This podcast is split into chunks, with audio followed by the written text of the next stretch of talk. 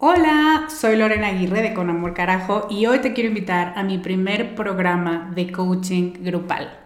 Se llama Camino a la Mujer Soberana y es una metodología que no habías probado porque no había ofrecido nunca un programa así y estoy muy emocionada.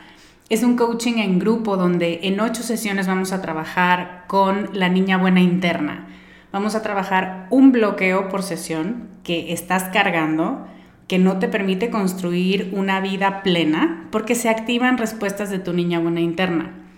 Y te voy a dar una práctica para ejercitar una habilidad que contrarreste este bloqueo y, muy importante, vas a tener el input, las vivencias y las mejores prácticas de tus pares, de otras que están igual de interesadas que tú en trabajar con esta niña y con esta soberana y de quienes te vas a enriquecer mucho. Entre las habilidades con las que vamos a trabajar está el merecimiento, usar tu deseo como brújula, aprender a recibir, la autorregulación emocional y cuatro habilidades más. Este es un grupo reducido, tenemos 15 sillas y una de ellas puede ser para ti. Te invito a que vayas a descubremasdeti.com diagonal camino para revisar las ocho habilidades completas la metodología mayormente explicada, los planes de pago y para que veas dónde nos puedes encontrar si tienes preguntas. Te esperamos allá para recorrer este camino juntas. Hey, I'm Ryan Reynolds. Recently, I asked Mint Mobile's legal team if big wireless companies are allowed to raise prices due to inflation. They said yes. And then when I asked if raising prices technically violates those onerous two-year contracts, they said, "What the f*** are you talking about? You insane Hollywood ass." So to recap, we're cutting the price of Mint Unlimited from $30 a month to just $15 a month. Give it a try at mintmobile.com slash switch. $45 up front for three months plus taxes and fees. Promo for new customers for limited time. Unlimited more than 40 gigabytes per month. Slows. Full terms at mintmobile.com. Una advertencia antes de empezar. En este capítulo de Con Amor Carajo tenemos cierto lenguaje adulto, así que si tienes niños cerca o si tienes alguien que se pueda sentir incómodo, te recomiendo conectar tus audífonos ahora.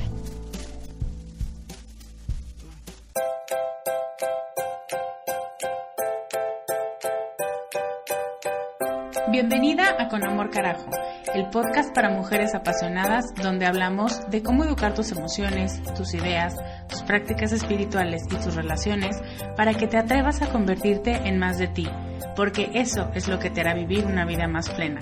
No cambiar, sino ser más tú.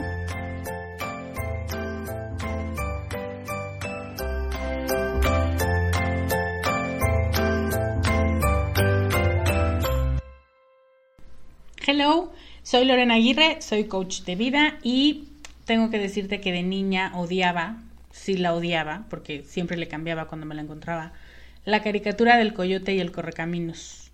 No sé cómo se llama en tu país, pero es esta caricatura de Hanna Barbera que, pues sí, que el coyote se la pasaba todo el tiempo persiguiendo al otro y nunca lo cazaba. Me parecía que no podía haber alguien tan imbécil y tan obsesionado como el coyote. Y me llamaba la atención que a pesar de que moría y explotaba y le caían cosas y eso, se aplastaba todos los capítulos, al siguiente o a la siguiente escena ya revivía mágicamente. Entonces desde ahí la parte de la fantasía absurda nunca me ha gustado. ¿Tú tenías alguna caricatura que no tolerabas cuando eras niña?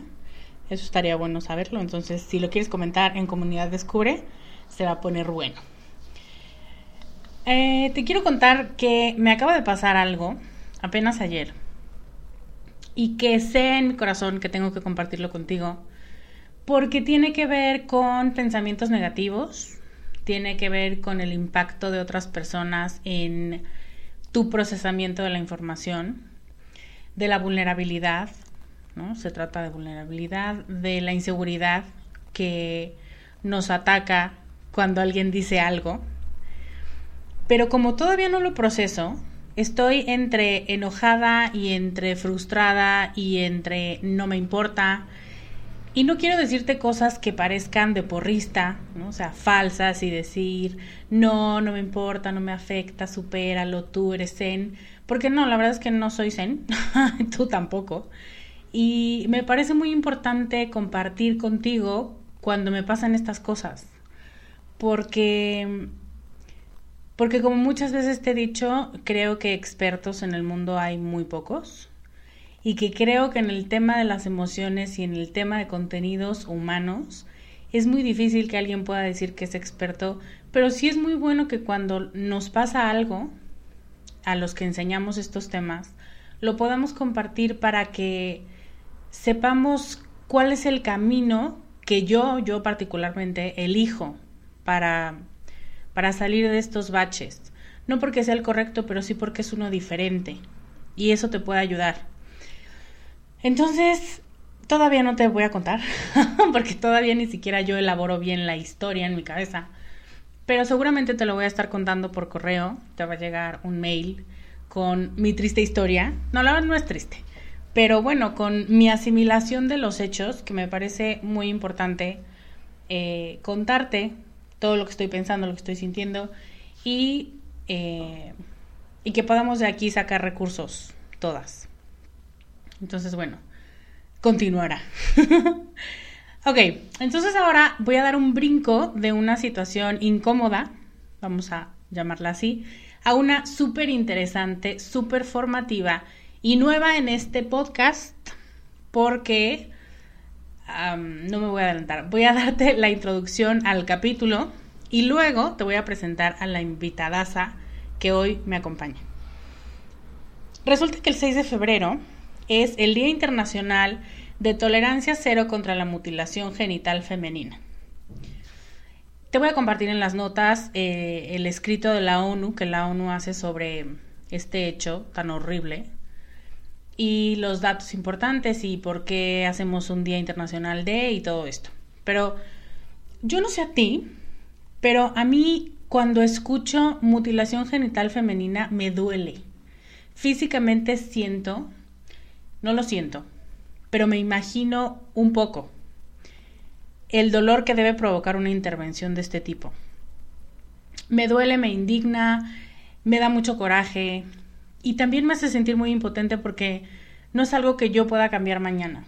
Y no es algo que esté en mis manos y, es eso lo frustrante. Y entonces, como sé que no puedo hacer nada en los lugares donde pasa esto o a las mujeres a las que les pasa esto, busco una manera de poder aportar algo desde lo que hago. Y eso es hablarte a ti. Hoy te quiero hablar o bueno, mi invitada y yo te vamos a hablar de las muchas maneras en las que vivimos el placer en nuestra vida, pero también quisiera que tuvieras en mente las formas en las que lo eliminamos, en las que decidimos cerrarle la puerta a ese placer por castigo, por culpa, por ignorancia, por una idea falsa de lo que tú tienes que ser o de lo que tú tienes que hacer, eh, porque no quieres pensar más, por muchas cosas, por flojera. Pero el punto es que le cerramos la puerta a ese placer. Y yo creo que eso tiene que acabar. Este privarnos del derecho de disfrutar y de sentir, de vivir esta parte sensorial, sensual, sexual, es una estupidez que nos la estemos negando. Me parece eh, igual de absurdo que de pronto brinquemos de una cosa a otra cuando el cambio no es así de radical y no es así de rápido. Y en el fondo eso trae muchos elementos eh, contraproducentes a una persona que de pronto estaba, digamos, muy cerrada a este placer y de pronto decide que ahora todo se vale y lo vamos a hablar, mi invitada y yo en el, en el podcast. La base es poderte conocer, que todas estas experiencias lo que busquen sea que sepas quién eres y que sepas qué te gusta, qué necesitas, qué debes pedir, qué es lo que no quieres. Todo eso, la respuesta está en ti. Yo todavía encuentro muy indignante y muy poco, o sea, me parece increíble que haya niñas que a los 11 años les extirpen el clítoris y les hagan daño físico, espiritual, sexual, emocional de por vida.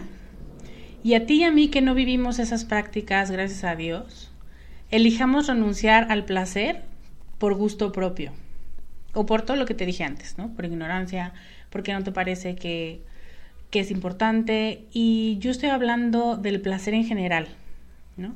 Mi invitada hablará del placer específico, que ella es experta, pero yo estoy hablando de cerrarte a disfrutar la vida y de tener miedo y de no querer abrirte a las posibilidades que tiene todo este universo para ti. Yo estoy segura y creo, una de mis creencias más fuertes en la vida es que el placer es uno de nuestros derechos como mujeres. Creo que físicamente lo, se comprueba porque no en vano tenemos un órgano cuyo único fin es provocarnos placer, porque la gente sigue y sigue estudiando el clítoris y han visto que no hay otra función para que tengamos ese órgano las mujeres. Y creo que si estamos diseñadas para el placer, es hora de reclamarlo. Es hora de conocernos y saber lo que queremos, de gritarlo, de exigirlo, de pedirlo, de susurrarlo, de lo que cada quien necesite y sobre todo de ser muy responsables con lo que decidamos para que realmente sea un proceso constructivo y no simplemente un proceso de rebeldía tipo adolescente, porque de esos hemos tenido muchos. Pero creo que el placer es una gran puerta para que podamos descubrirnos mejor salir fortalecidas, eh, construirnos y seguirnos construyendo como adultos que, que disfrutan estar vivas. Y eso me parece un regalo muy padre. Entonces, tatan todo esto para presentarte a una mujer muy maravillosa. A ver, hoy para hablar de placer y muy específicamente de placer sexual y lo que conlleva, que no es lo único de lo que hablamos porque esta mujer es muy brillante, eh, me acompaña en el programa una mujer muy inteligente, eh, investigadora, docente, muy guapa y muy sexy y lo vas a notar desde su voz. Tengo el gusto de tener en el programa a Paulina Millán. Seguramente la has escuchado en su podcast Sexópolis, pero por si no la conoces o por si no sabes más de ella, te voy a contar un poquito. Paulina Millán es psicóloga y sexóloga, y es la directora de investigación del IMESEX, que es el Instituto Mexicano de Sexología. Paulina se dedica de lleno a la docencia, a la investigación y a la difusión de temas relacionados con la sexualidad, que es lo que hace a través de su podcast. Paulina ha escrito varios artículos y tres libros en coautoría con el doctor Juan Luis Álvarez Gallú. Y de hecho, a la mitad de la entrevista nos cuenta sobre uno, el primero que escribió que se llama Te celo porque te quiero, cómo los celos nacen del amor pero lo matan. Está padrísimo el título. Y nos cuenta un poquito en la entrevista sobre, sobre este libro. Paulina tuvo un programa de televisión que se llamó ¿Qué onda con el sexo? y fue conductora en radio para el podcast Sexo Abierto, que después se convirtió en Sexópolis y que ha estado en circulación desde 2007 y ahora conduce con su amigo y sexólogo John Altamirano. Paulina está aquí para hablarnos del placer, de deseo y de orgasmos. Vas a encontrar una serie de estadísticas súper interesantes a las que ella tiene acceso de primera mano por, porque es investigadora. Y nos da unas chispas de sabiduría que yo durante la entrevista estuve anotando. Y dice cosas como, para una pareja la sexualidad es importante siempre y cuando te importe. La sexualidad no tiene fecha de caducidad. Y una que me hizo reír mucho y con la que estoy totalmente de acuerdo, la vagina huele a vagina porque no puedo leer a campo de lavanda. Está lo máximo. Paulina y su equipo te prepararon dos regalos que vas a poder encontrar como siempre en la página de este podcast que es descubremasdeti.com diagonal 17.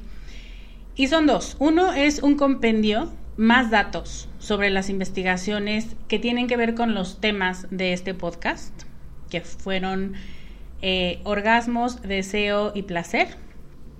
Y otra nos la cuenta un poco al final del podcast, al final de la entrevista, y es una encuesta, una encuesta no, un cuestionario que ella hace para medir la inteligencia sexual.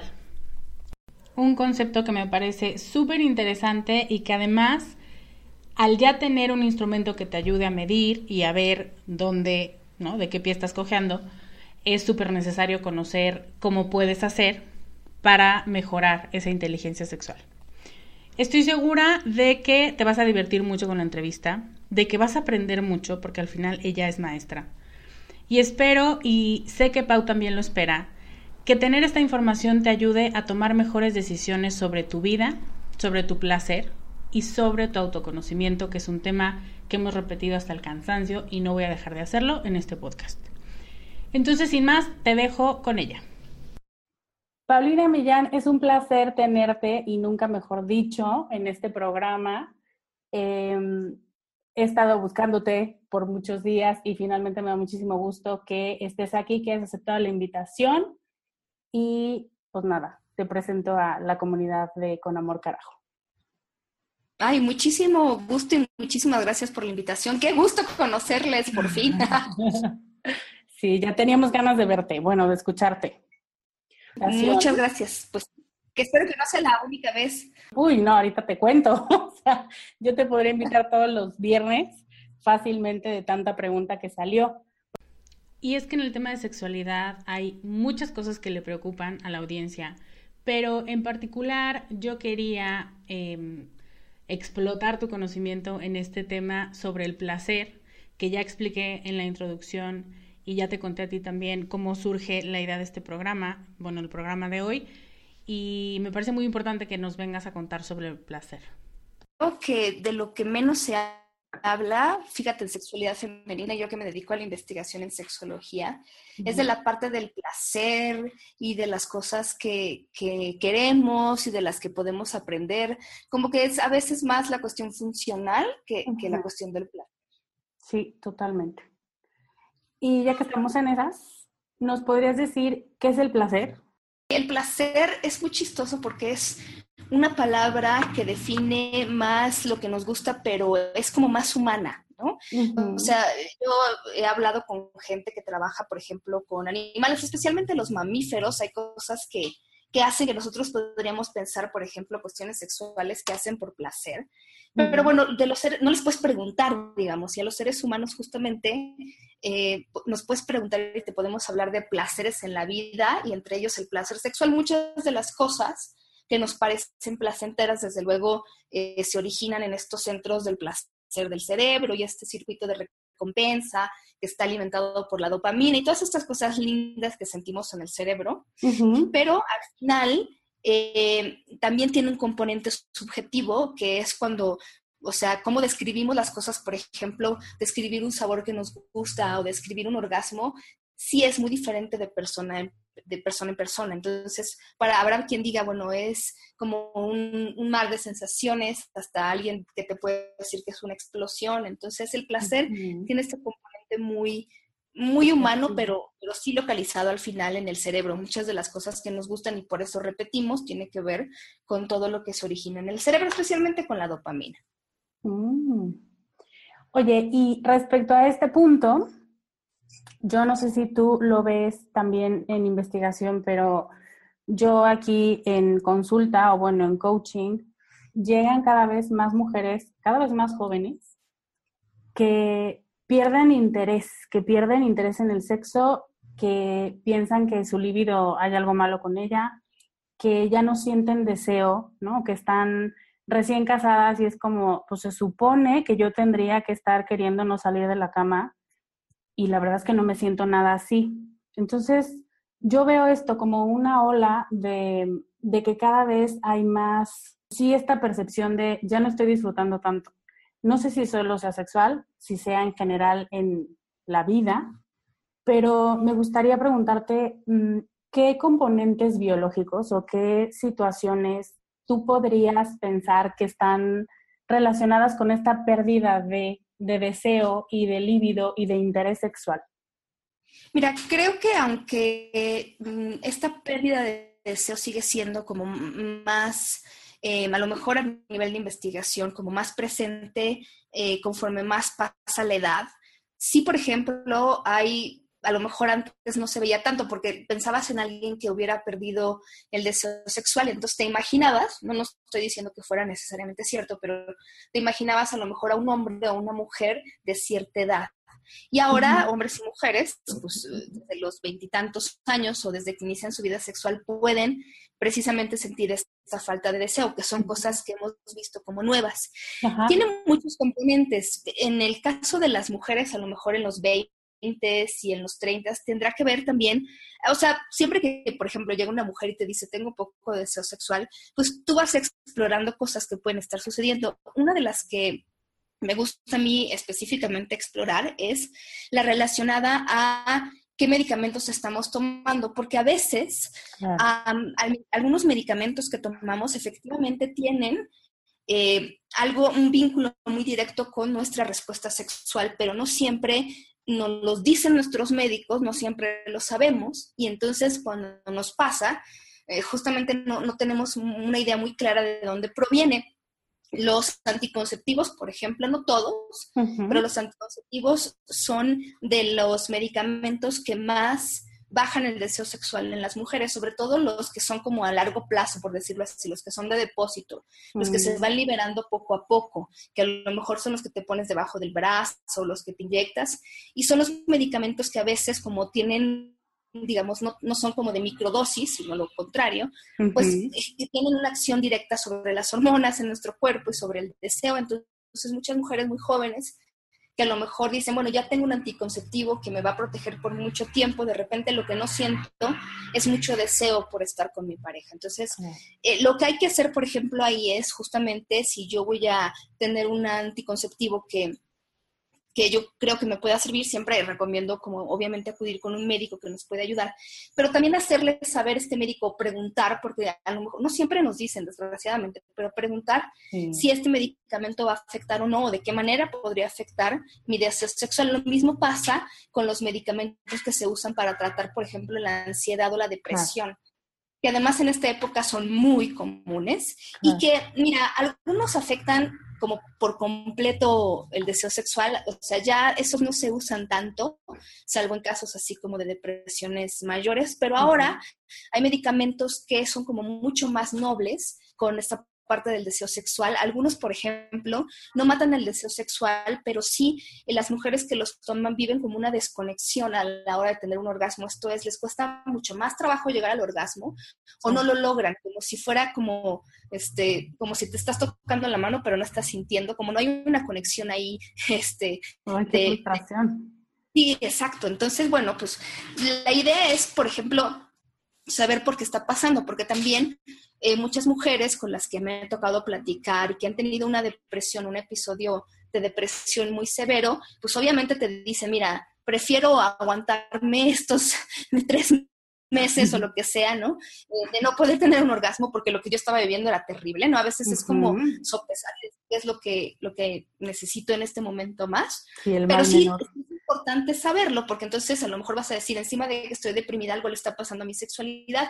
Y entonces cuando sabes qué es la acción del medicamento y que esta acción normalmente, en algunos casos no, pero bueno, normalmente... Eh, regresa como todo el, eh, el, cuerpo, digamos, al estado que estaba antes de la toma de medicamentos y se van a arreglar muchas cosas de las que ahorita me preocupan, bueno, pues siempre es bueno saberlo.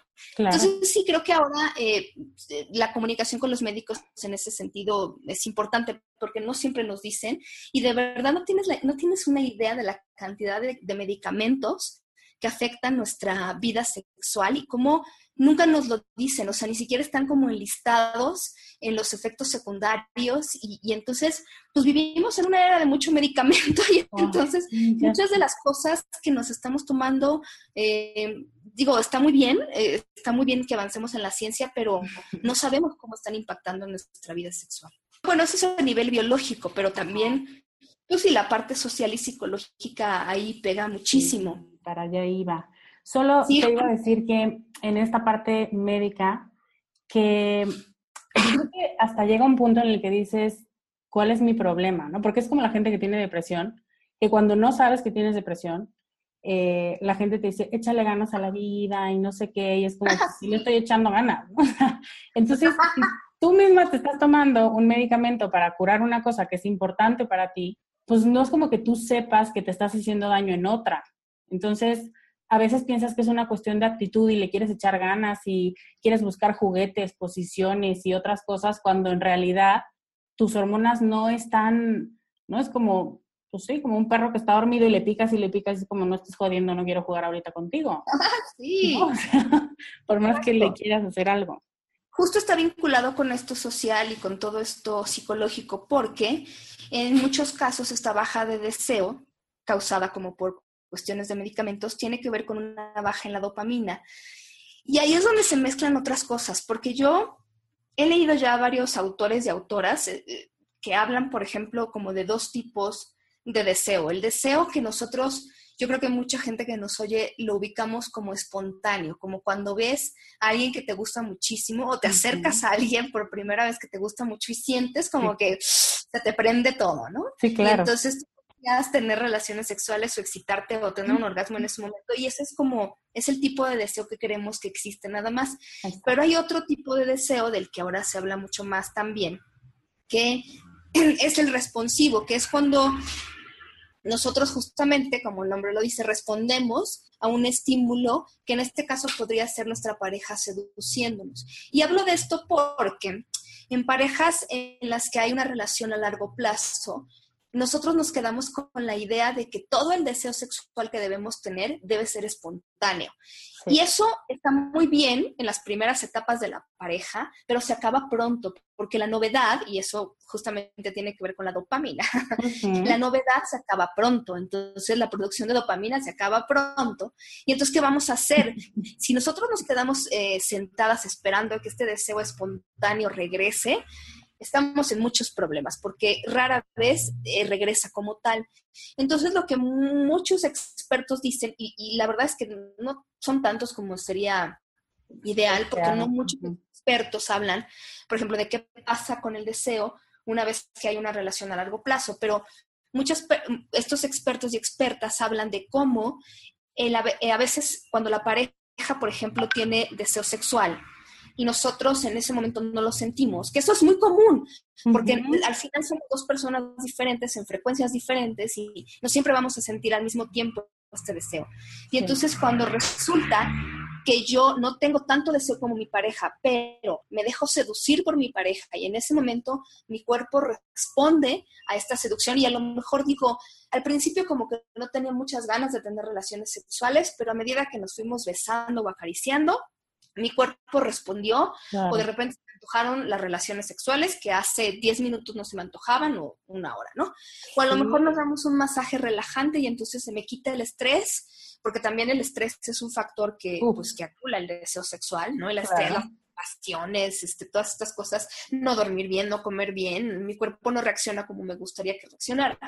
Y entonces es cuando empezamos a ver, bueno, hay un componente también ahí cultural y psicológico en el sentido de el deseo no es siempre como nosotros imaginamos que es. Eh, no solo es algo que surge espontáneo, sino también es algo que podemos buscar.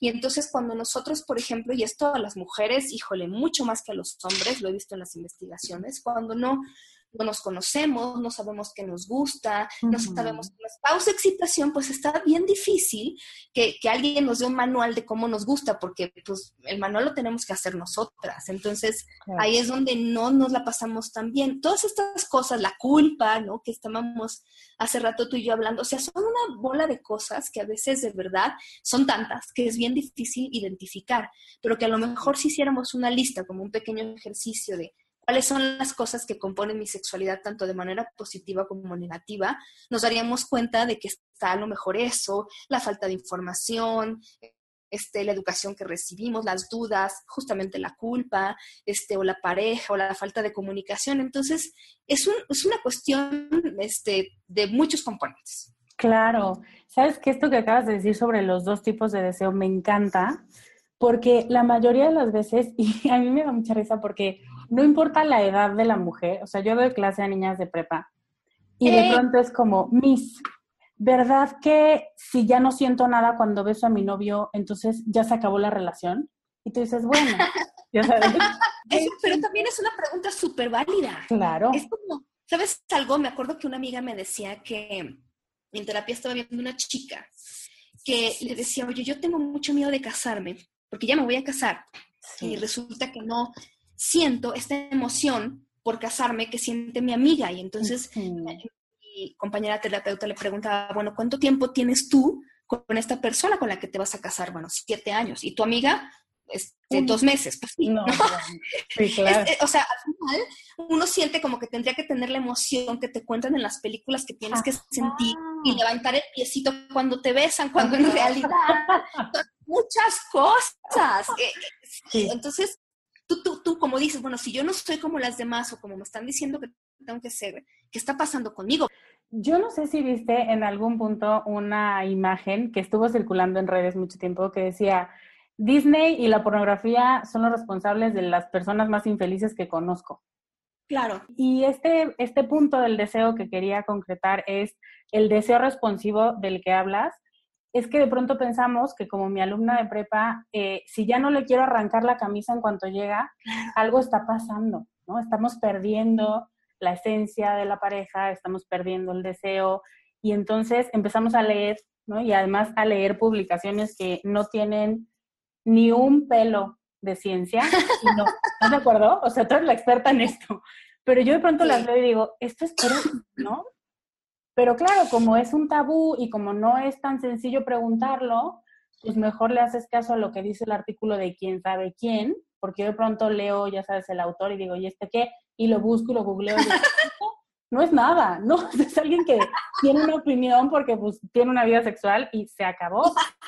¿Estás de acuerdo? Entonces, Además, creo, y esto ya como ha sido mi experiencia profesional, creo que en la, cuestión del deseo, cuando a mí me ha tocado personas con bajo deseo, tanto hombres como mujeres, lo, que, me, lo que me preguntan es, ¿qué me tomo ¿O qué hago para que este deseo se incremente? Entonces, yo les puedo decir desde el ámbito profesional que este asunto ya les estuve más o menos explicando por qué es tan complejo, pero sí vivimos como que siento que en una época de consejos, lo cual está bien, digo, consejos básicos, yo también, por supuesto que me he metido a un buscador a decir, este, ¿cómo puedo hacer este platillo en cinco pasos? ¿va? Todo el mundo lo hemos hecho, pero no siempre las cosas se pueden resolver así. Y entonces no puedo yo tomarme una píldora y arreglar el deseo o tomarme los cinco pasos y arreglarlo. Yo a, veces le digo a la gente, mira, es como si me dijeras, yo quiero tener el cuerpo de un físico culturista, este, para mañana, ¿qué me tomo, no? Pues la verdad no te puedes tomar nada, tienes que ir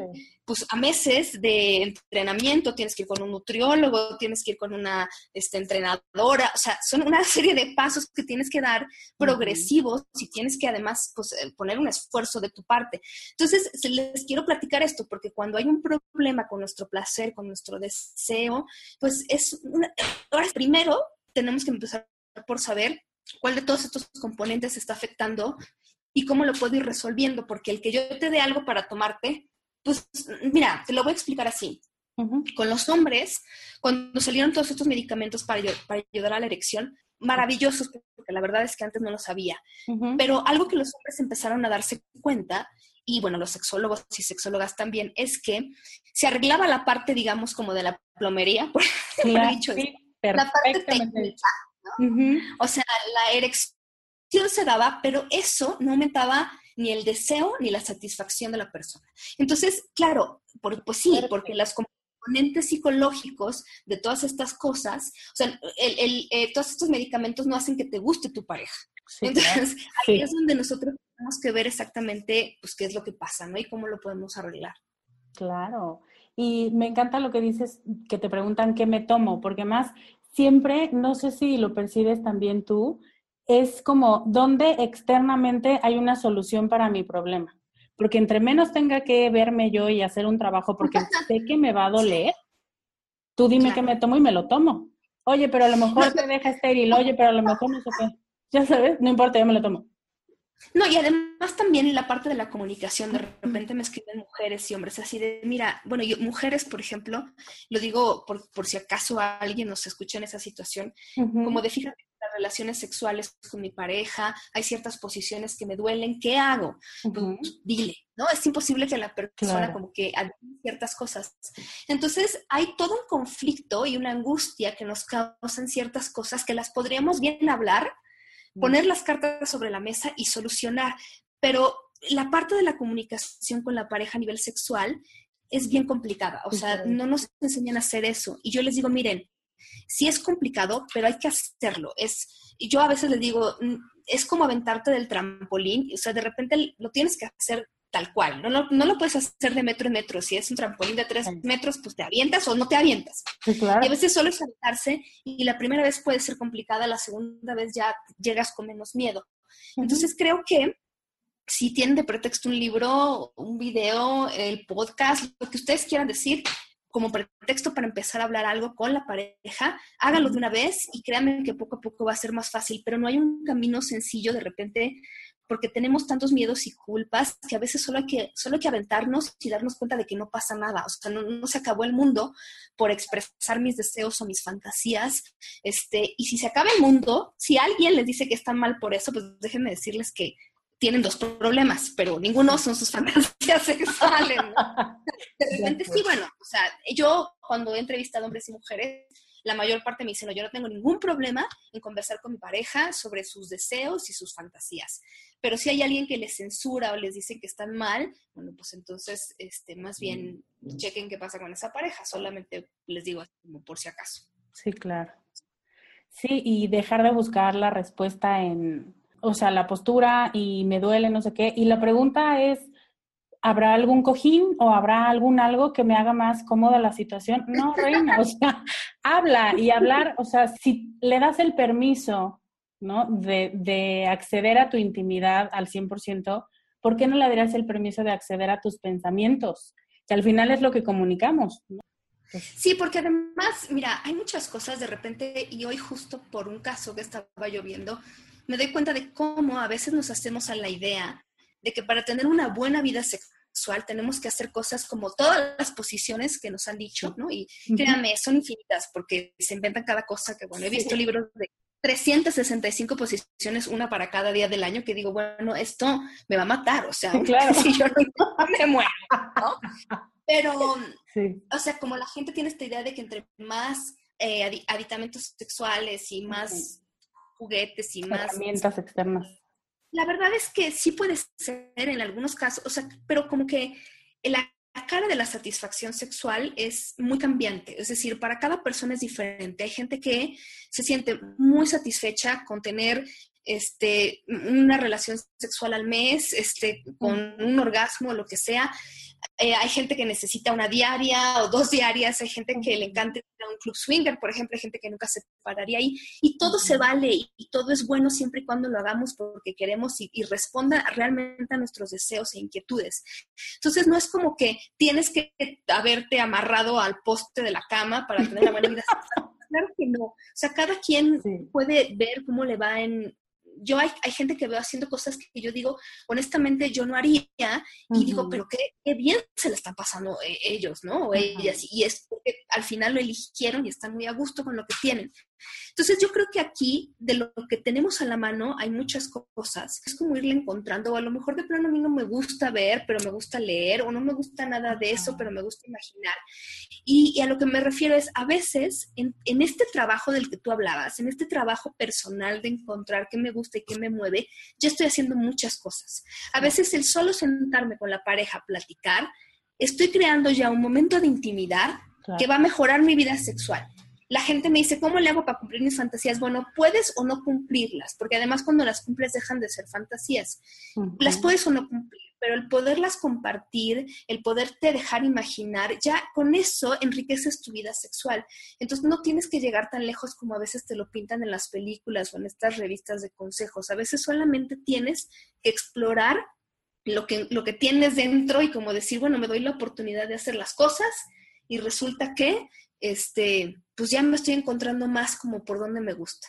Ya con eso, porque además, imagínate, no solo, o sea, yo hablo mucho de diferentes tipos de relaciones sexuales y una pareja puede, de repente hay energía y hay tiempo para tener una relación sexual con todas las posiciones que se me ocurran, pero hay días en que no tengo ni energía ni tiempo, pero estar abrazados o, contarnos cosas o darnos un masaje puede ser bueno para mantener este contacto, porque también es eso, la gente es como si no podemos tener una relación sexual así como de, de las películas, pues entonces no tenemos nada. Y eso me parece que es uno de los grandes errores, ¿no? Si no tenemos dos horas para tener relaciones sexuales, entonces no, hay nada. Y así es como vamos dejando las cosas y entonces las parejas dejan de tener relaciones sexuales y luego me dicen, pues es que no hay tiempo. Bueno, pues es que no puede ser un hobby, no puede ser algo que tú hagas al final del día cuando dices, ya no tengo nada que hacer, porque nunca va a pasar eso, ¿no?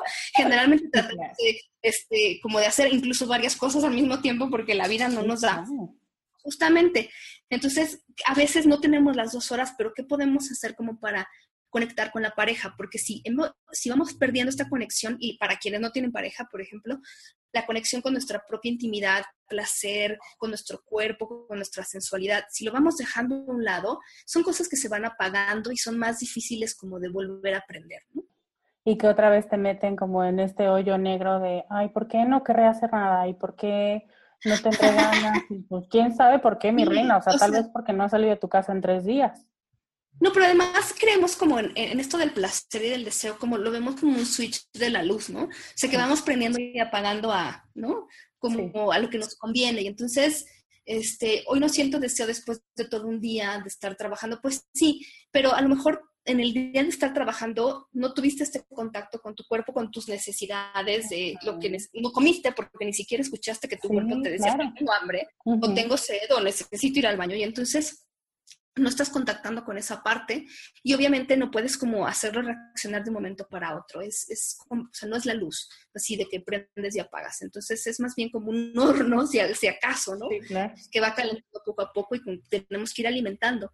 Entonces sí, hay que ver al, al, placer y al deseo como algo mucho más que solamente la respuesta biológica que tenemos al, al respecto, ¿no? A mí me, me, pues, me escandalizaba un poco. Eh, cuando hice una investigación en mujeres, pues de todas las edades, pero les preguntaba, por ejemplo, si, si tenían pareja, o ya sea como estable, o varias, o lo que fuera, si ellas sentían que todas, bueno, que la seducción, por decirlo así, o que el juego previo a la penetración les era suficiente para sentirse excitadas, por ejemplo, si había lubricación y si se sentían bien con eso, ¿no? Resulta que solo cuatro de cada diez dicen que casi siempre, no siempre, pero que casi siempre. Entonces, hay seis de diez que tienen relaciones sexuales sin realmente calentar motores, sin llegar a donde necesitan llegar. Entonces luego se vuelve, pues, se vuelve más complicado porque entonces empiezas como a educar a tu cuerpo a solamente pues estoy haciéndolo por hacer, por complacer. claro. Muy mecánico, no lo siento. Y son cosas que, pues que entonces luego ya vamos nosotros maleducándonos y está bien difícil que dejemos de hacer. Sí, te empiezas a llenar de vicios y de una tarea más, ¿no? Cuando tendría que ser un pretexto para seguir conectando contigo y con el otro, o solo contigo si no tienes pareja, ¿no? Claro, claro, sí. Sí, sí, bueno, si no estoy sintiéndome excitada, ¿qué puedo hacer como para, para esto que yo les decía, como para poder despertar el deseo responsivo y para poder hacerlo, porque tampoco siempre voy a estar esperando tener, estar a 100, pero tampoco puedo tener relaciones sexuales siempre estando a cero, o sea, tengo que encontrar ahí el punto en el que yo me siento más cómoda y además, bueno, pues una relación sexual son muchas cosas. La idea de que siempre tiene que haber penetración y siempre tiene que haber orgasmo es algo bien complicado, sobre todo para muchas mujeres que pues, y hombres que no les gusta, o sea, yo por ejemplo les preguntaba también en esta investigación si habían fingido un orgasmo, ¿no? ¿Y por qué? Y la mayor parte me decía, bueno, sí, le, o sea, bueno, eh, cuatro de cada diez me dijeron que lo habían fingido alguna vez. Y me decían, tiene que ver más con mi pareja, ¿no? Mi pareja siente que quiere complacerme o a veces incluso me presiona para tener un orgasmo. Y entonces yo, para evitar la presión y para evitar problemas, hago como que tengo un orgasmo. Y entonces muchas mujeres se ven realmente acosadas por la pareja, porque quiere la pareja que tenga 15 orgasmos. Entonces, eh, hay esta idea de que si no tiene un orgasmo, porque también hay una cierta educación, sobre todo a los hombres, de que tienen que complacer a una mujer mediante el orgasmo. Entonces, que si una mujer no tiene orgasmo, ellos son menos hombres o algo así. y entonces hay esta percepción de que tienes que tener un orgasmo para que entonces yo sienta que cumplí con mi deber. Y la verdad es que entonces andamos muy perdidos porque, pues, una relación que podría ser como muy satisfactoria sin necesariamente tener un orgasmo se vuelve complicada y se vuelve tensa porque entonces tengo que tener un orgasmo. Sí, sí, sí, y pone mucha presión y termina muchas veces, tú me lo dirás mejor, pero tronando varias relaciones, porque es una presión muy cañona de, de una expectativa que no se cumple y que en algún punto la otra persona se cansa de fingir. Exactamente, sí. Sí, sí, sí. Y la verdad es que el componente de la sexualidad, mucha gente me pregunta, bueno, ¿qué tan importante es en una pareja? Pues es importante siempre y cuando te importe. O sea, hay parejas que no tienen relaciones sexuales y no tienen ningún problema porque así se han vivido siempre, ¿no? Bueno, pero eso es otro tema. Pero, eh, pues cuando de repente cuando me preguntan eso, eh, tiene que ver a veces con que no siempre tienen como cubierta esa parte y a veces a las mujeres nos enseñan esto de, bueno, pues no hay sexo, pero hay otras cosas, ¿no? Mi pareja es un proveedor o este, somos buenos educando a nuestros, nuestros hijos, lo cual es maravilloso, pero la sexualidad es parte de la comunicación en pareja y que no se puede sustituir con otra cosa. Y pues si no existe y yo me siento mal al respecto, entonces vamos a tener un problema. Hiring for your small business? If you're not looking for professionals on LinkedIn, you're looking in the wrong place. That's like looking for your car keys in a fish tank. LinkedIn helps you hire professionals you can't find anywhere else, even those who aren't actively searching for a new job but might be open to the perfect role. In a given month, over 70% of LinkedIn users don't even visit other leading job sites. So start looking in the right place. With LinkedIn, you can hire professionals like a professional. Post your free job on linkedin.com slash achieve today. Y solo es si yo no me siento mal al respecto. O sea, si es un tema que ya está platicado y que los dos, o sea, a lo mejor me estoy saliendo un poco del tema, pero ¿cuál es tu opinión sobre este tipo de parejas que yo conozco algunas, que decidieron voluntariamente como, no sé, por el motivo que sea, pero es como, decidimos que no vamos a ser una pareja sexualizada, que, que no, no, no queremos tener ese tipo de intimidad y estamos muy bien ¿Tú cuál es tu experiencia con este tipo de, decisiones? Sí, mira, cuando te digo que justamente esa es la palabra clave, que sea molesto para la persona em, y que no sea una decisión. Nos basamos mucho en eso justo por toda la cantidad de modos de vivir la sexualidad. Hay gente asexual, que no es una, gran proporción de la población, pero pues sí hay personas que desde nunca les, o sea, nunca recuerdan haber sentido como interés en la parte de la sexualidad. Y hay parejas que se llevan mejor como amigos y entonces pues deciden vivirlo así, pero sí, nada más es checar que la persona no solamente diga que no le molesta, pues, o sea, que realmente haya sido una decisión, ¿no? Como no de resignación, sino que realmente haya sido, pues esto me hace feliz y, y, estoy incluso mejor así que teniendo relaciones sexuales. Si ese es el caso, entonces no se puede considerar, por ejemplo, ya en el ámbito sexológico como una disfunción, si no hay como una molestia persistente en eso o, causa problemas, por ejemplo, a la persona, porque también de repente pasa con las personas en las que existe bajo deseo, que ellas o ellos te dicen, bueno, yo estoy muy bien porque yo no siento deseo, pero el problema es mi pareja, ¿no? Porque mi pareja siente deseo y entonces tenemos conflicto porque yo quiero o yo no quiero y, él o ella sí quiere y entonces ahí es donde ya las cosas no, no salen tan bien. Claro. Pero bueno, cuando es de mutuo acuerdo, pues está excelente. Ok, Pau. Respecto a este mismo tema de que nos hace falta o que negamos el placer, ya hablaste un poco de salud, eh, un poco de la parte emocional y de la parte social, pero me gustaría ver si se te quedó en el tintero alguna otra idea como de los elementos culturales, ideológicos, sociales, que refuerzan esta idea de que tú no puedes disfrutar o puedes disfrutar pero hasta cierto momento de tu vida o hasta cierta edad o hasta cierta decisión de estado civil. O sea, ¿qué elementos eh, hay sociales que nos siguen afirmando que tenemos que posponer este placer?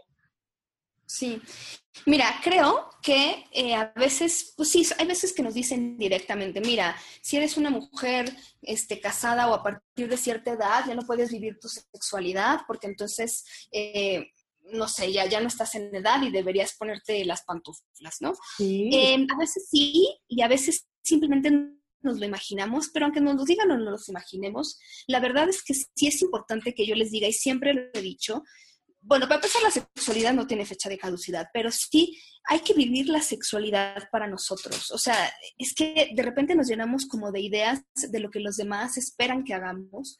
Eh, se nos sentimos en deuda con, este, no sé, la familia. Entonces nosotros creemos que tenemos que comportarnos de cierta manera porque es lo que esperan los demás, que a veces ni siquiera es cierto.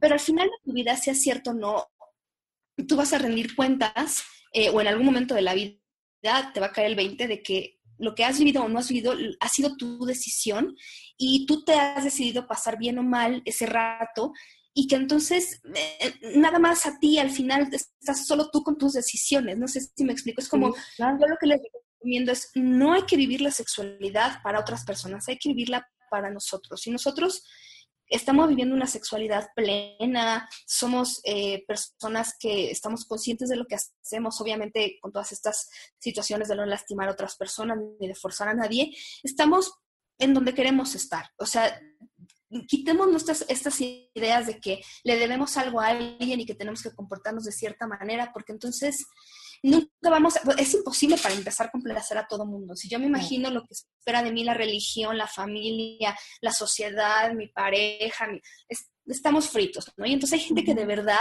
a veces hasta literalmente se llevan a, la familia a la cama, y digo literalmente porque tienen de un lado la foto de los bisabuelos, del otro lado la foto de la familia, arriba el grito sangrante, por Dios, entonces es como muy complicado poder mirarse. Entonces creo que hay que dejarlas a un lado, porque además son ideas, ¿eh? Yo me acuerdo, o sea, dijo, le pasó, por ejemplo, si, algún, si alguna vez oyeron hablar de Kinsey, este investigador famoso de la sexualidad, que en los 50 se le hizo como un censo de sexualidad y entonces se dio cuenta de que esta idea de que toda la gente en Estados Unidos este, ahora sí que tenía relaciones sexuales con la posición del misionero y que nadie era infiel, y de repente sacó a todo el mundo del closet, porque resulta que mucha gente hacía muchas cosas. Yo les puedo decir que me dedico a esto de la investigación, mucha gente hace muchas cosas y a lo mejor yo me imagino que no estoy haciendo ciertas cosas porque nadie las hace cuando en realidad mucha gente las hace, ¿no?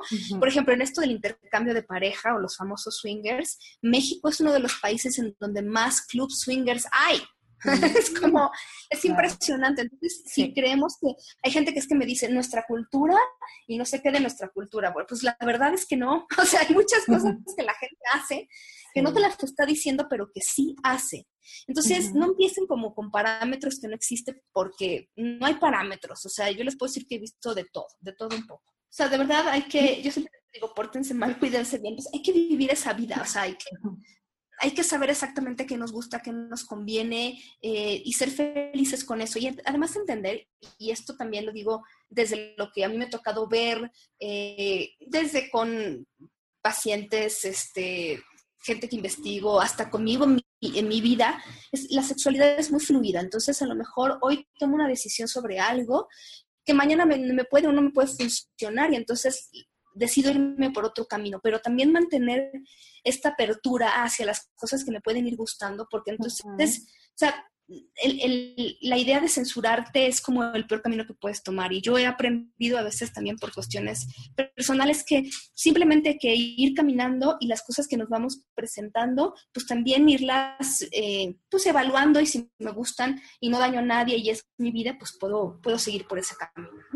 Sí, y sabes que también ahorita que lo decías, me parece muy importante la parte que decías de mantente abierta y el punto importante para mí es conociéndote, ¿no? Porque vuelvo al mismo tema de buscar respuestas o buscar nuevas experiencias, pero utilizándolas como un pretexto para no preguntarme yo qué deseo y qué necesito y si se me antoja o no, porque de pronto también está este tipo de, de personalidades que están aterradas a voltearse a ver a sí mismas. Entonces, en cuanto algo les suena novedoso o en cuanto algo les suena atractivo, sensual o así, eh, tienden a ello, pero sin preguntarse si es atractivo para, para ellos, ¿no? O sea, individualmente, porque a lo mejor como idea, como dices tú, ¿no? Hay gente que hace cosas y tú dices, órale, pues yo, mm, ¿no? No me late ese rollo, pero pues si a ti te gusta, vas. Pero hay gente que de pronto tiene como este miedo y entonces empieza a experimentar y al final es cuando ya llegan pues como muy golpeados porque todas las decisiones o la mayoría de las decisiones fueron tomadas sin conciencia. Claro. O solo por cumplir, ¿no? Como de voy a hacer esto porque todo el mundo lo hace o porque mi pareja me lo pide. Entonces, pues, es esto que dices, y es que es muy importante, es conocerse porque además vamos cambiando y también cuestionar siempre para qué hacemos las cosas, por quién hacemos las cosas y qué queremos con esto, ¿no?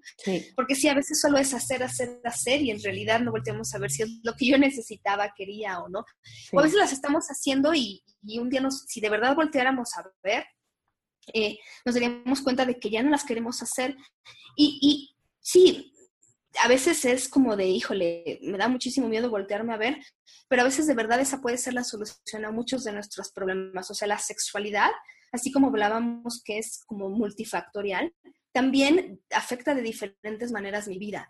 Y algo que no me está haciendo feliz en mi vida sexual o de pareja o mi vida íntima, puede trastocar mi vida laboral, este, como hermana, este, hija, mamá y todo, todo esto de una manera que ni siquiera me imagino. Y a veces de verdad liberarme, conocerme, entenderme, puede hacer que todas las demás cosas se vayan acomodando. Entonces sí, yo también estoy, de repente sí, me toca como yo creo que a cualquier persona los cambios bruscos o este esta introspección puede ser como difícil, nos asusta, pero de verdad que a veces eh, eh, el fin este, va a justificar este medio y nos va, nos va a ir mejor. A veces de verdad nos vamos. Quiero hablar de otro tema que también, porque cuando le dije a mi comunidad que te iba a invitar al podcast, pregunté que, te preguntarían. Entonces, el primer tema que más se repitió fue el del placer. Y el segundo es pues, muy relacionado, y es sobre los orgasmos. Pero antes, te quiero hacer unas preguntas para que la gente te conozca mejor, ¿ok? Sí. Mi primera pregunta es, ¿qué es lo primero que haces cuando te levantas? desayuno. es muy importante para mí desayuno. O si me toca hacer ejercicio, pues antes de desayunar, hacer ejercicio. Pero creo que lo primero, primero, es ir al baño. creo que todo el mundo nos levantamos sí. ¿Tu libro favorito, Pau? Mm, no sé si podría tener un libro favorito, pero la verdad, la verdad, por más que se oiga, eh, tengo un libro que más bien yo escribí, que se llama Te porque te quiero, y sí tiene que ser mi favorito porque es como mi hijo. O sea, ese, ese libro empezó de mis ideas y terminó con mis ideas y todo lo que está ahí es una experiencia de vida, es resultado de mucha investigación. Entonces, tengo que decir que ese es mi libro favorito. Ay, padre. Te celo porque te quiero. Yo les voy a compartir el link en las notas del podcast para que lo compren. ¿Tu serie favorita en este momento? Eh, me gusta mucho una serie australiana que se llama Please Like Me. Eh, no tiene traducción hacia el español, pero es una serie de justamente gente que habla de manera muy libre y muy honesta sobre el amor, las relaciones de pareja, el sexo y las cosas por las que atravesamos. Está en Netflix, si tienen Netflix, por favor, véanla. Es considerada una de las mejores series, eh, tiene muy buenas calificaciones, así que yo se las quiero vender porque para que nos sigan trayendo como las temporadas, pero eh, es como considerada las mejores series pues, de la década. Please like me, ok. ¿Tu bebida favorita? Em, me encanta el café y me encanta beber eh, ahora cerveza y tequila. Mmm, qué rico. Eh, una frase que repitas mucho. Eh, pórtense mal y cuídense bien. Pórtense mal y cuídense. Sí. Tres palabras que te definan. Em, creo que soy, soy muy traviesa, em, soy curiosa y también me parece que soy como muy profunda, no sé si eso se puede decir en una sola palabra, pero profundizo mucho las cosas que, me gustan y las que siento. Sí, lo he visto. si pudieras darle un regalo a cada mujer del mundo, ¿qué le regalarías?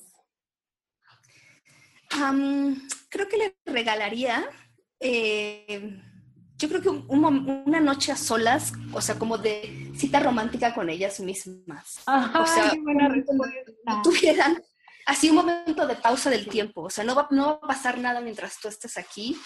Si es en una tina, tomando una copa de vino, leyendo un buen libro o masturbándote, pero en este momento te regalo dos horas. Te Sí. paro el reloj dos horas. Ah, qué buen regalo. Está padrísimo. Sí, está excelente. Oye, bueno, entonces, segunda parte de las preguntas que ya habíamos tocado, o bueno, tú ya habías tocado el tema en una respuesta anterior, pero eh, tuve una pregunta que me llamó la atención, que era así tal cual, ¿cómo identificas un orgasmo? Porque yo me imagino que, como tú decías hace rato, se ha mitificado tanto al orgasmo y se ha vuelto como el centro de la relación, que ahora la gente quiere investigar más y quiere saber más y el punto G y el punto no sé cuántos puntos ya hay, pero es con esta intención de que el orgasmo es la meta.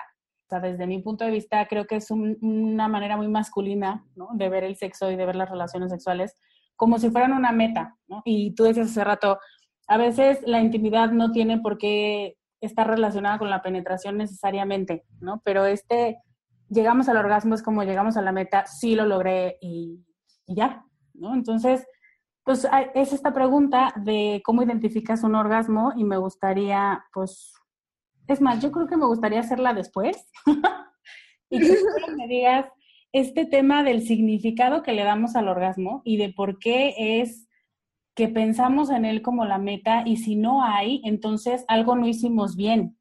¿Por qué nos vemos forzadas hasta a fingirlo o hasta a pensar que nuestra pareja se va a sentir mal y se va a sentir menos si no llegamos al, al clímax? ¿Cuál es este Claro. significado?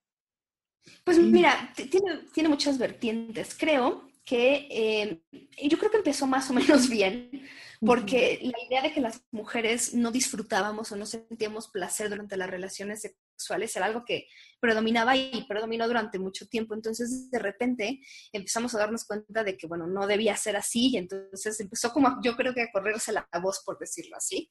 eh, como contando la historia y entonces sí nos preocupó esta parte de llegar al orgasmo, de sentirlo, porque de verdad muchas mujeres eh, vivieron toda una vida o han vivido toda una vida en pareja, eh, teniendo hijos y entonces para ellas eh, que nunca tuvieron un orgasmo, y hay muchas todavía, el sexo es sinónimo de reproducción, de embarazo, pero no de placer.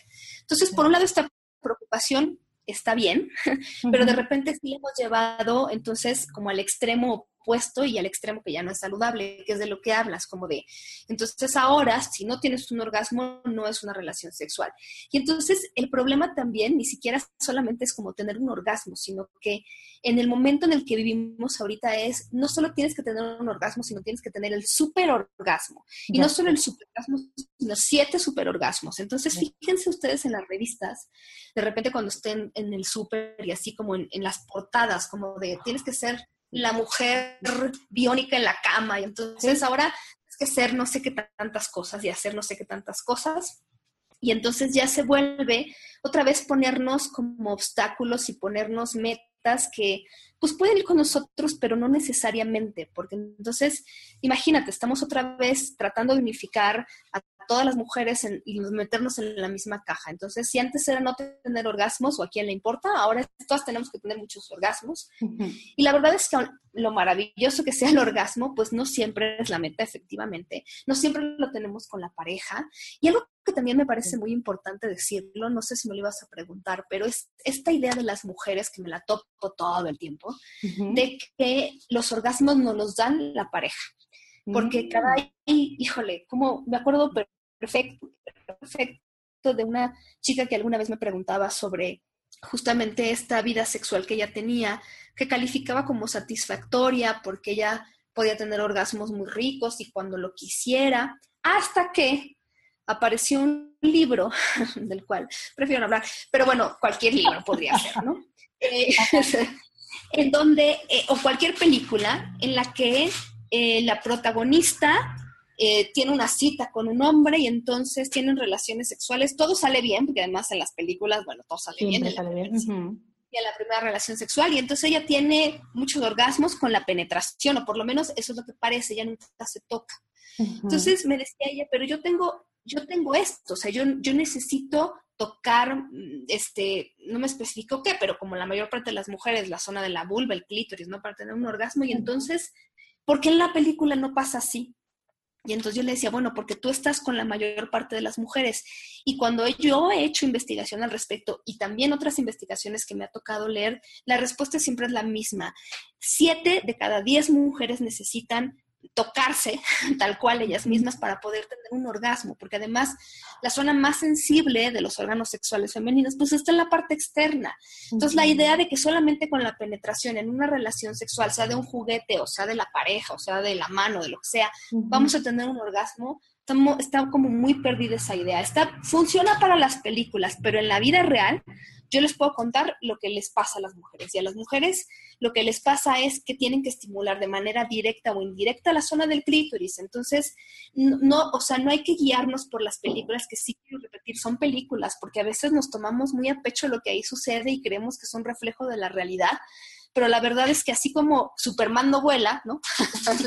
si te compras una capa volar, no te avientes de ningún lado, pues así pasa con las películas y pasa también incluso con la pornografía, que lo que se ve ahí no es lo que refleja la realidad. Y entonces, por ejemplo, también de repente con esto que decíamos de la pareja, los hombres dicen, pues hay que buscar que la mujer tenga un orgasmo, pero también los hombres no siempre saben cuándo tienen un orgasmo. O sea, creen que si eyaculan tienen un orgasmo y la verdad es que aunque ocurren eh, de manera conjunta la mayor parte de las veces, no siempre una eyaculación equivale a un orgasmo. Entonces, muchos hombres se viven con, con esta idea y en realidad nunca han tenido un orgasmo. Entonces, digo, no, es como, como, como ninguna meta, pero creo que la idea de que es una meta es más bien una cuestión ya que se ha vuelto cultural y las mujeres es como de para ser mujer, mujer y, y buena en la cama tienes que tener muchos orgasmos y tú para ser un hombre, hombre tienes que darle orgasmos a tu mujer ah. y entonces si ella no tiene un orgasmo no la satisfaces y entonces luego vienen otros problemas porque entonces la idea de que el orgasmo tiene que estar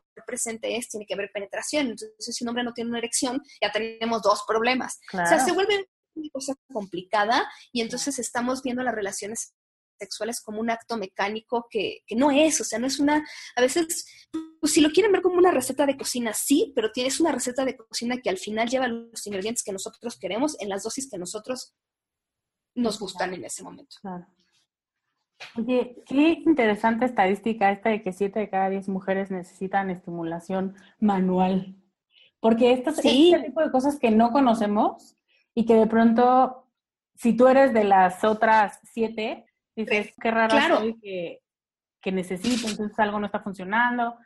Y, y, estos mitos que por sí tenemos súper arraigados se nos siguen multiplicando de que algo pasa con nosotras y no estamos bien. Qué, qué horror, ¿no?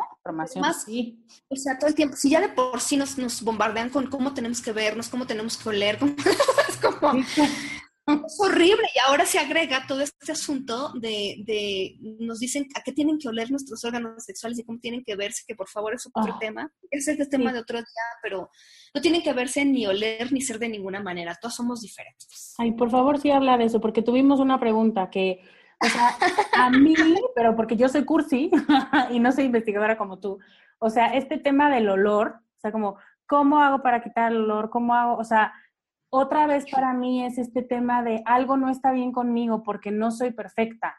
Y a mí, hoy, ya sabes, que te vas al súper y cada vez hay más desodorantes íntimos y dices, o sea, de alguna manera me sigues diciendo que hasta en mi cama y en mi, en mi baño te vas a meter y te dicen de qué color tienes que ser. Pero mira, yo siempre digo algo que da mucha risa, pero es la verdad. O sea, la vagina huele a vagina, no puede oler a campo de lavanda ni a pino navideño. no se huele a lo que tiene que oler. Claro. nosotras tenemos también que conocer nuestro propio olor, o sea, más allá de disfrazarlo, porque el olor también es indicador de algo. Entonces, si nosotras no conocemos nuestro cuerpo, de manera cuando está sano y a qué huele y todo esto, no vamos a identificar cuando tenemos un problema. Entonces, si estamos todo el tiempo disfrazando los olores que además de repente te prometen mucho más de lo que es, ¿eh? O sea, esto pueden no gastar su dinero, por favor. Entonces, cuando no, cuando no tienes una conciencia de cómo es que se ven tus órganos sexuales y, y, a qué huelen cuando están saludables, pues entonces no vas a saber de verdad en qué momento tienes que correr para digo, con el médico, porque algo está pasando, no puede haber como una infección o algo así. Claro. si no gasten su dinero, por favor, porque qué terrible. Pero pensando en esto que es un indicador de salud y que es un, o sea, es otro indicador de que no está, de que le tienes que seguir echando ganitas, ¿sabes? Para seguirte construyendo, porque así como estás hoy, no estás bien. Algo te tienes que seguir haciendo. Y al final es otra vez este mensaje de no eres suficiente, que eso es lo que a mí me purga y todo el tiempo lo repito en este podcast, sí eres, ¿no? O sea, y no necesitas de ningún producto y o servicio que te lo repita. No, además, miren, o sea, en todas las investigaciones que ha, o sea, que ha habido sobre con hombres y mujeres cuando les preguntan qué consideran atractivo en otra persona, la respuesta siempre es la misma. Es atractiva una persona que tiene seguridad en lo que tiene, que tiene seguridad en él mismo o ella misma, que lo proyecta, que se siente bien con lo que tiene, sea lo que sea. Y entonces, si eso es lo que te vuelve atractiva, eso es en lo que hay que trabajar, en la autoaceptación y en, querer lo que tienes, cuando no tienes lo que quieres a veces, pero querer lo que tienes, conocerlo, y eso de verdad se proyecta mucho, porque esa seguridad, o sea, de repente ustedes dirán, híjola, pero ¿por qué ese tipo que a lo mejor no cumple con el, estereotipo de macho perfecto, ¿no? que no se parece para nada a los más guapos de la tele, pues, tantas, tiene tanto pegue? Por eso, por lo que proyecta, igual las mujeres. Entonces, de verdad, cuando nosotros ya trabajamos en esto, lo proyectamos, este bienestar se proyecta y entonces muchas cosas, justo como decía hace rato, se van acomodando y entonces si nos queremos volver más atractivas, lo que hay que hacer justamente es conocernos y empezar realmente a decir, a ver, esto es mío eh, ser un poquito más justas con nuestro cuerpo, porque obviamente todo el mundo tenemos este, cosas que querríamos cambiar. Tengo una amiga que dice, haz el amor como si tuviera cinco kilos menos, lo cual me gusta, pero, pero es esto, es como, no siempre, siempre vamos a querer cambiar algo, pero hay que ser un poco más justas con lo que tenemos, porque nuestro cuerpo, justo hablábamos de los orgasmos y del placer, nuestro cuerpo es maravilloso y nos da esta posibilidad de sentir muchísimas cosas. Y entonces desde ahí deberíamos tener la posibilidad de agradecerle más de lo que a veces criticamos.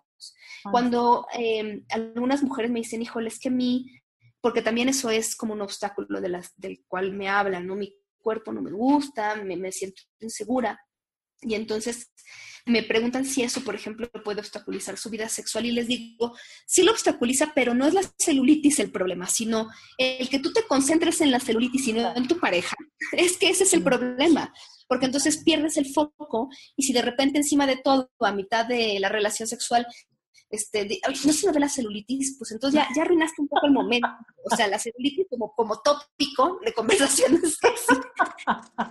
sí, claro. Esta inseguridad es la que transmitimos. Y esa sí es la que puede arruinar una relación sexual, no tu cuerpo. Y, y de verdad, seamos más justas porque bueno, ya ustedes sabrán seguramente porque conocen a alguien o han hablado con su pareja. La pareja a veces, de verdad, ni siquiera cuál celulitis, o sea, de cuál lunar estás hablando tú, que yo ni siquiera lo he visto, ¿no? Está cañón. Es verdad. Ok, ahora sí te quiero preguntar, en, en términos de identificación, no sé si esto es como preguntarle a, a como definir los colores, ¿no? Como este ya sabes, este mito de, ¿y cómo le defines a un ciego un color? Pues yo no sé si eso sea así, pero ¿cómo identificamos un orgasmo? ¿Cómo saber si sí lo tenemos? Porque incluso tú decías ahorita, ¿no? Que, que hay hombres que piensan que es lo mismo eyacular que, que tener un orgasmo y supongo que también hay mujeres que piensan, o sea, ¿cómo sabes cuando es tu tope? O a lo mejor yo estoy diciendo una tontería, pero cuando ya llegas de verdad al tope de placer y si eso realmente es un orgasmo o, o ¿Tú qué nos podrías decir para responder esta pregunta de una de las de la comunidad que pregunta cómo lo identificas? Mira, eh, el orgasmo siempre sigue un caminito que es un caminito que conocemos como la respuesta sexual humana y que generalmente empieza con la excitación, la lubricación. Y cuando esta excitación llega a su tope máximo, cuando ya sentimos que no nos podemos excitar más, este, este incluso tiene un nombre, este, esta etapa que se llama meseta, y es seguida justamente por el orgasmo. El orgasmo, como para poder identificarlo, es una serie de contracciones como muy rápidas que no podemos controlar, no es como a, voluntad, no contraigo, ¿no? Contraigo, sino sino que son contracciones que se dan eh, de manera repetida muchas veces en toda esta zona de la pelvis y los órganos sexuales. Incluso si ustedes se han masturbado y pueden poner como su mano incluso por fuera, van a sentir como, como esta pulsación que nosotros, digamos, no es a voluntad, son estas contracciones. y se identifican así, y así es como mucha gente identifica que tiene un orgasmo, pero sí, efectivamente va acompañado de todo este elemento del placer, o sea, se siente bien rico, ¿verdad? Que ahí sí es como cada quien lo define de manera diferente, que si la muerte es chiquita, que si la explosión, es como tratar de definir un estornudo. Sí tiene una explicación biológica, pero también este, pues se siente diferente. Entonces, generalmente cuando hemos tenido un orgasmo lo podemos identificar muy claramente, porque además de las contracciones es una sensación como de liberación de toda la tensión sexual que se ha acumulado, de toda esta excitación como que sentimos de repente que los músculos se relajan, la respiración cambia. Entonces, hay cambios muy evidentes en nuestro cuerpo. Generalmente cuando tenemos un orgasmo lo podemos identificar. Y todos estos cambios se acompañan de una sensación de intenso placer. Mm. ¡Ay, qué bonito! sí, pues sí. Oye, Pau, para cerrar me gustaría preguntarte, eh, ¿cómo podríamos vivir una sexualidad más plena a partir de tu experiencia, a partir de lo que hemos platicado, a partir del placer y de poner al placer como como el centro junto con el autoconocimiento, ¿qué ves tú que a veces nos impide vivir una sexualidad más plena o qué recomendarías tú para, para quitarnos de encima cosas que, que nos impiden disfrutar? Mira, eh, yo he traído desde hace unos años el tema de la inteligencia sexual y además como soy bien nerd y me excitan los números porque me dedico a la estadística, me puse incluso a hacer eh, y a desarrollar un instrumento que en estadística decimos que está validado para la población, bueno, mexicana, pero se ha aplicado en otros lados, para ver qué tal, ahora sí que cuál es tu tipo sexual. Entonces yo lo digo primero porque yo tengo el test que mi interés sobre todo es que si la gente me lo pide, te lo pide, te lo mandes y tú se los mandas, es que se autoevalúen. O sea, más allá que yo te dé un número, como que la gente sepa dónde está y qué cosas puede mejorar. Y porque también tiene la inteligencia sexual tres componentes que a mí me parece que es con lo que constantemente trabajamos en sexología. Si ustedes van a terapia, si toman un curso, son tres componentes. El primero tiene que ver con los conocimientos básicos que tengamos en sexualidad. O sea, una persona con inteligencia sexual tiene conocimientos básicos que garantizan una salud sexual. Por ejemplo, o sea, de repente no es que tengan que saberse una enciclopedia, ¿verdad? Pero sí, por ejemplo, saber, pues, cómo se pone un condón, este, cuáles son algunas de las infecciones de transmisión sexual y que algunas no tienen síntomas, cosas muy básicas que también, por ejemplo, cuando tengan el test se van a dar cuenta que les preguntan. Eso es una, que es muy importante. La información de verdad cambia, bueno, la información es súper importante, cambia actitudes, cambia maneras de pensar, cambia vidas. Claro. es importante. Entonces, ese es el primer componente. El segundo componente de la inteligencia sexual es el autoconocimiento, porque a lo mejor si efectivamente tú te sabes toda la enciclopedia, pero cuando yo te pregunto dónde sientes más rico, pues no me sabes decir. Entonces, no solo son los conocimientos que tengas técnicos, sino también el autoconocimiento que tengas, por ejemplo, de tus, de tus límites y de tus necesidades, de hasta dónde puedes llegar, de qué cosas te gustan. No necesitas haberlo experimentado todo, o sea, no es eso, sino simplemente conocimiento que te da experiencia.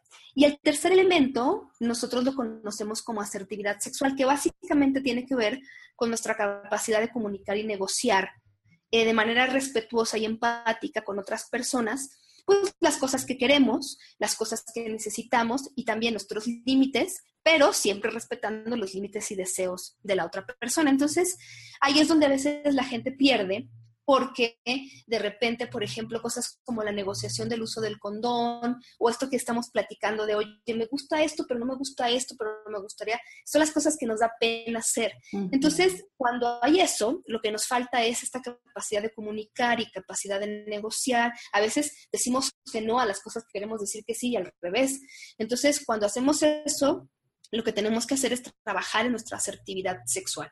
Entonces son tres componentes, los conocimientos, el autoconocimiento y esta capacidad de comunicar y, respetar al otro, que es la asertividad sexual. Cuando tenemos esas tres cosas, creo que ya la hicimos.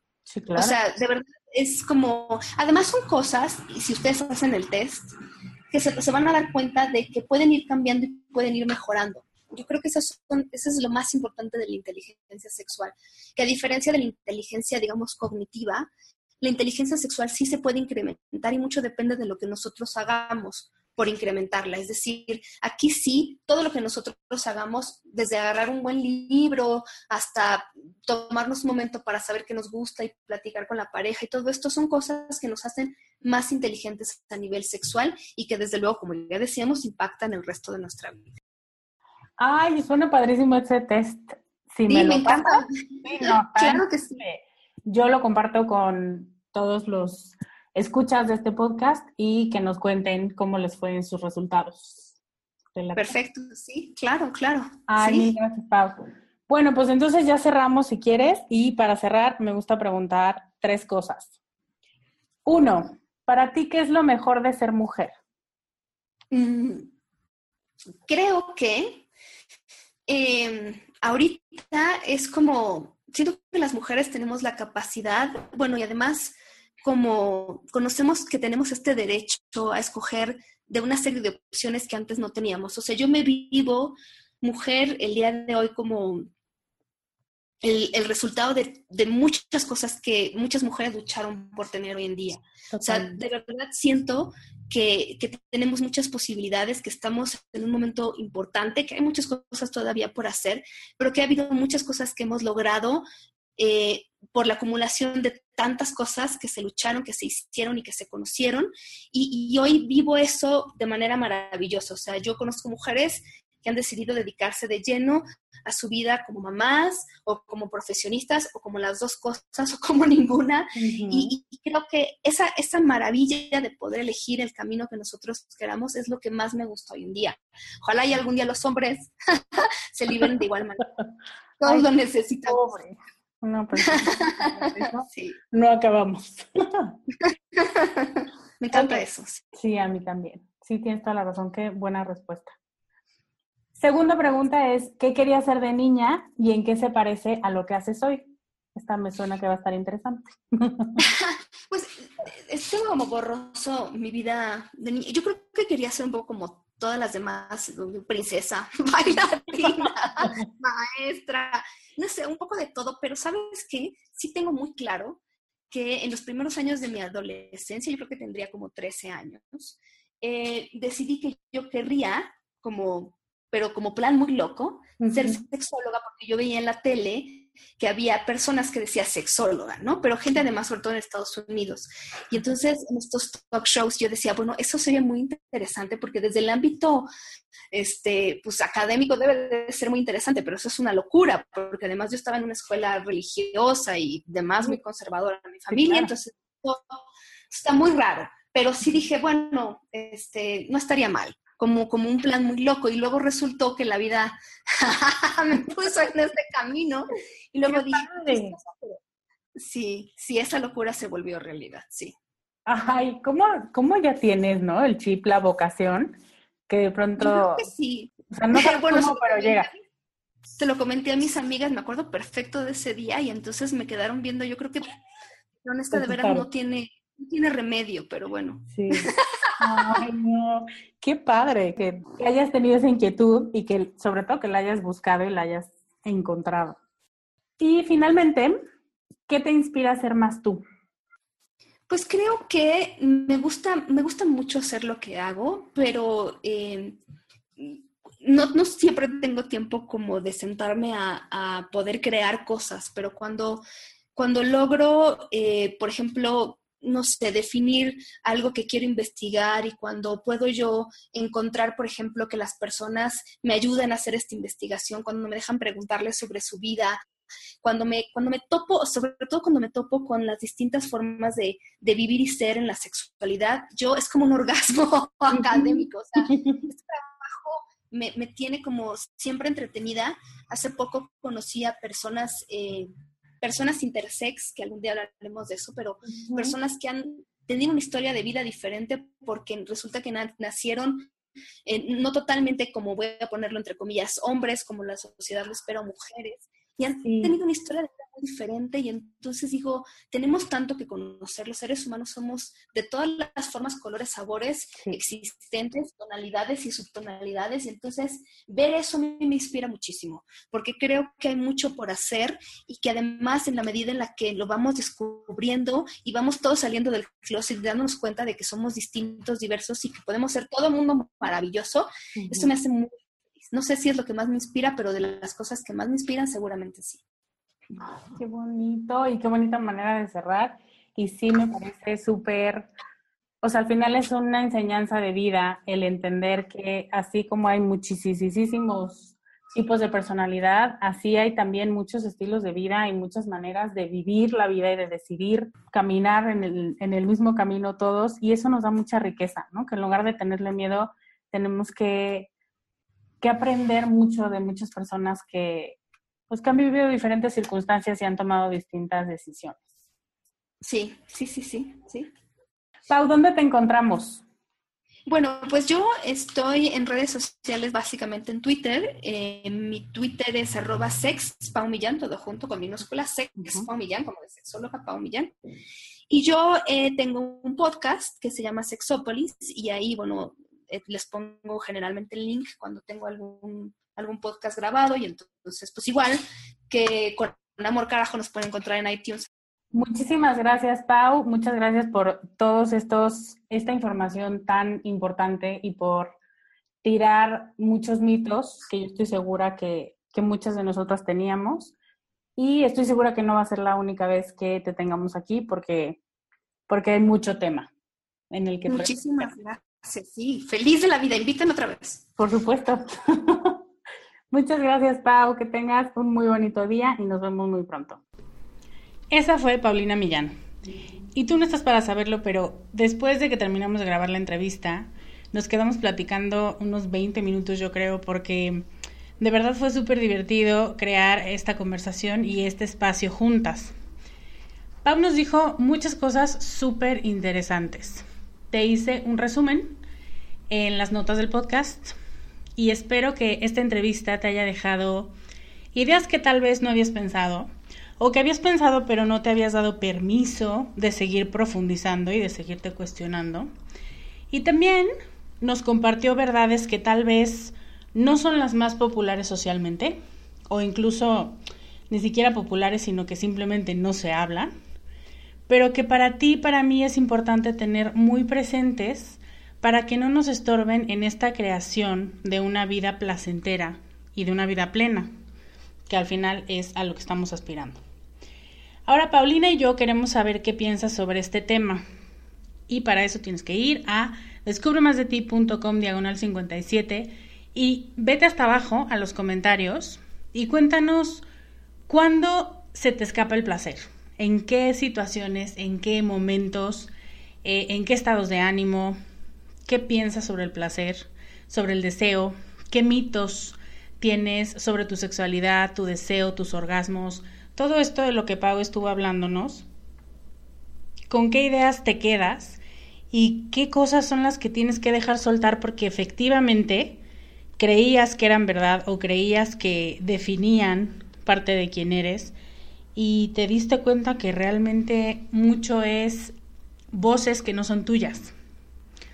Y por supuesto, lo que te dijimos al final, cuéntanos cómo puntuaste en la escala de inteligencia sexual, que eso va a ser muy interesante que lo comentemos.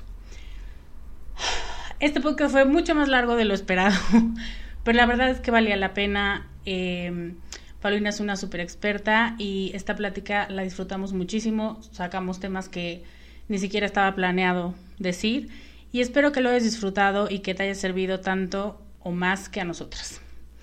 Me despido deseándote una vida mucho más placentera y el conocimiento de que está en tus manos crear esa vida y eso es lo más empoderador que puedes saber al respecto. Muchas gracias por acompañarme un viernes más, te mando un beso, yo soy Lorena Aguirre y te veo la próxima semana con más consejos para ser más tú. Bye. 5, 4, 3, 2, 1. Emociones Educadas ya viene. Emociones Educadas es mi programa estrella. Es un proceso de coaching grupal para optimizar las seis áreas más importantes de tu vida. y está por abrir sus puertas. Hablaremos sobre cuidar y elevar la calidad de tus pensamientos, entender y controlar tus emociones, amar a tu cuerpo como es y no como te han dicho que debe ser, conectar con tu propósito a través de tus prácticas espirituales, saber que te mereces éxito y dinero y diseñar las relaciones con los demás que siempre has querido. Si quieres revisar junto conmigo los temas que más te importan, este es tu momento. Te recuerdo que el año pasado dijiste que el próximo año, y así posponemos lo que nos pertenece por nacimiento, el derecho a ser nuestra mejor versión y a vivir felices. Para más información, ve a emocioneseducadas.com.